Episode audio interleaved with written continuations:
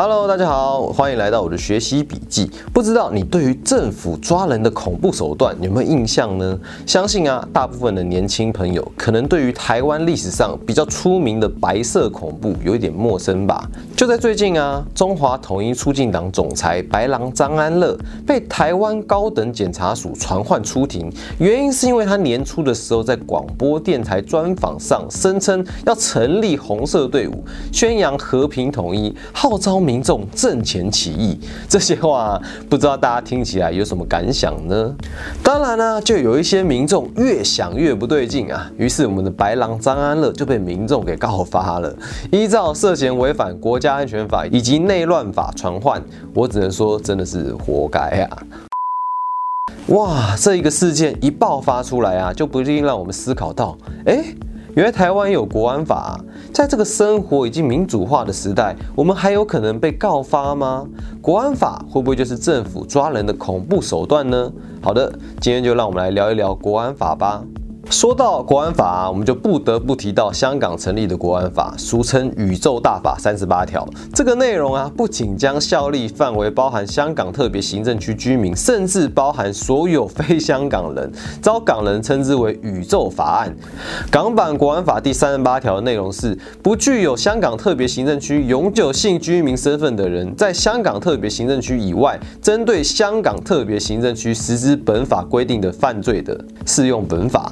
也就是说啊，就算你不是香港人，甚至不在香港，只要被认定涉嫌违反国安法内第三章分裂国家罪、颠覆国家政权罪、恐怖活动罪、勾结外国或境外势力危害国家安全罪等罪名啊，通通都会被视为犯罪。如果一入境香港，就可以依法逮捕你。港版国安法将这么具有中国特色的法治概念分享给大家，我只能够说，祖国真的是太伟大了。香港大学法律学院首席讲师张达明也进一步指出，法律一方面强调国家机构及人员需遵守法律、保障人权，但实际上啊，他们却不会受到特区的管辖，或是独立法院的有效监察。例如，驻港国安机构人员在收集情报时，可以在不受截取通讯及监察条例规管的情况下截取通讯。这个动作啊，有别于香港一贯行之有效的法治精神。它给予了我们温馨的提醒：全世界八十亿人应该都要熟读港区国安法，以免误触法网，后悔莫及呀。呃，现在啊，还有一点时间，你读完了吗？当然啊，这个消息一出，大家又出来抗议了。这个连外国人都很怕犯法，但是啊，国安法原本就是这么恐怖的东西吗？接下来就让我们来聊一聊台版国安法吧。那讲到台版国安法，我们就必须要来聊一聊它的前世。它原本源自于动员戡乱时期国家安全法，是当初解除戒严令的时候，为了确保国家安全、维护社会安定，将制定以遵宪、反共、反独为三大原则的国家安全法。对于怎么集会、怎么游行都有一定的规范哦。出国也还是需要跟警察报备，搞得有解严跟没有解严一样。听到了以后，有没有觉得心惊胆跳的呢？毕竟啊，当年可是。是有非常多的人因此而被抓啊，也难怪啊，《自由时代》杂志创办人郑南龙会提出啊，只要解严，不要国安法的口号了。这个代替戒严令的国安法，在一九九一年动员戡乱时期结束以后就废止喽，隔年修改名称为国家安全法。在经过这么多次的立院攻防，还有大法官视线以后，国安法对于人权的钳制其实已经没有以前那么大喽。例如国安法的第二条和第三条，有关集会有。游行跟出入境需要报备合可等等的内容啊，都已经被废掉了。目前国安法的内容大致上为：人民不得为外国、大陆地区、香港、澳门境外敌对势力或其派遣之人做下列行为。第一个是发起、资助、主持、操纵、指挥或发展组织；第二是泄露、交付或传递关于公务上应秘密之文书。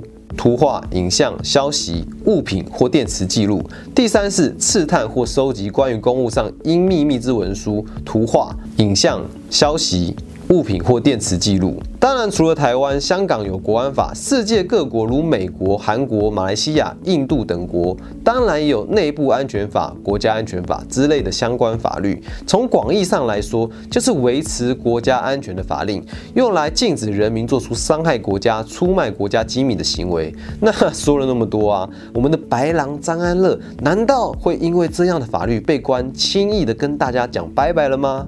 我们说回台湾，张总才在接受中共官媒中央人民广播电台采访，说我过去是如何靠江湖背景，借由参加活动等方式吸收培训青年，让他们由绿转红的，目的是要发展负责宣扬和平统一的红色队伍。对此，专责侦办内乱外患罪的台湾高检署，今年初接获告发后立案，高检署已经指挥调查局清查相关资料，并约谈张安乐到案。然后呢？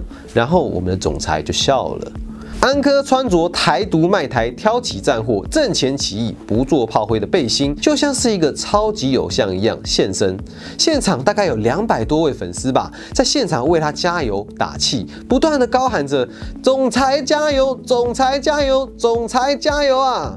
我们的总裁也挥手对支持者微笑致意，还说很感谢高检署给我们这个机会，讨论一下攸关我们台湾人民生死的问题。大家都不敢面对现实啊！这个政府这样搞下去，一直挑衅，到时候大陆武统怎么办？你说怎么办呢？要让年轻人去死吗？年轻人的生命都还没开始哎！你们这些人，你要想想看呐，自己躲在立法院吹冷气，你自己有种就自己到前线去嘛！现在台湾当局一直在挑衅，哪天呢跨过红线以后怎么办呢？所以我们要阵前起义，不做炮灰。安哥也非常诗情画意的引用唐诗：“可怜无定河边骨，犹是深闺梦里人。”呐，站出来公开呼吁，大家要在台独挑起战祸时，要阵前起义，不做炮灰，不让悲剧在台湾发生呐。不过，总裁除了涉嫌内乱外患罪被约谈以外啊，其实还有许多罪名啊，都已经陆陆续续在台北地院开庭了。剩下日子里啊，不知道会让粉丝有多么怀念他。从这里啊，我们就可以知道，我们这支影片呢，既有台独领袖的言论，又有共匪领袖的影像。可能呢，在旧版的动员戡乱时期的国安法也早就被和谐掉了吧？但因为啊，对于台湾人民言论自由的重视，加上许多民主前辈的努力，才使我们的国安法能够让人民有多一点的幽默感。不过啊，像是安哥这种吸收台湾人起义呀、促进统一这种疑似借由组织动员伤害。甚至推翻中华民国体制的行为啊，除了可能违反国安法，也有违反反渗透法的疑虑哦。不过啊，我们今天节目就说到这里吧，下次有机会我们再聊一聊反渗透法。我们下次见喽，拜拜。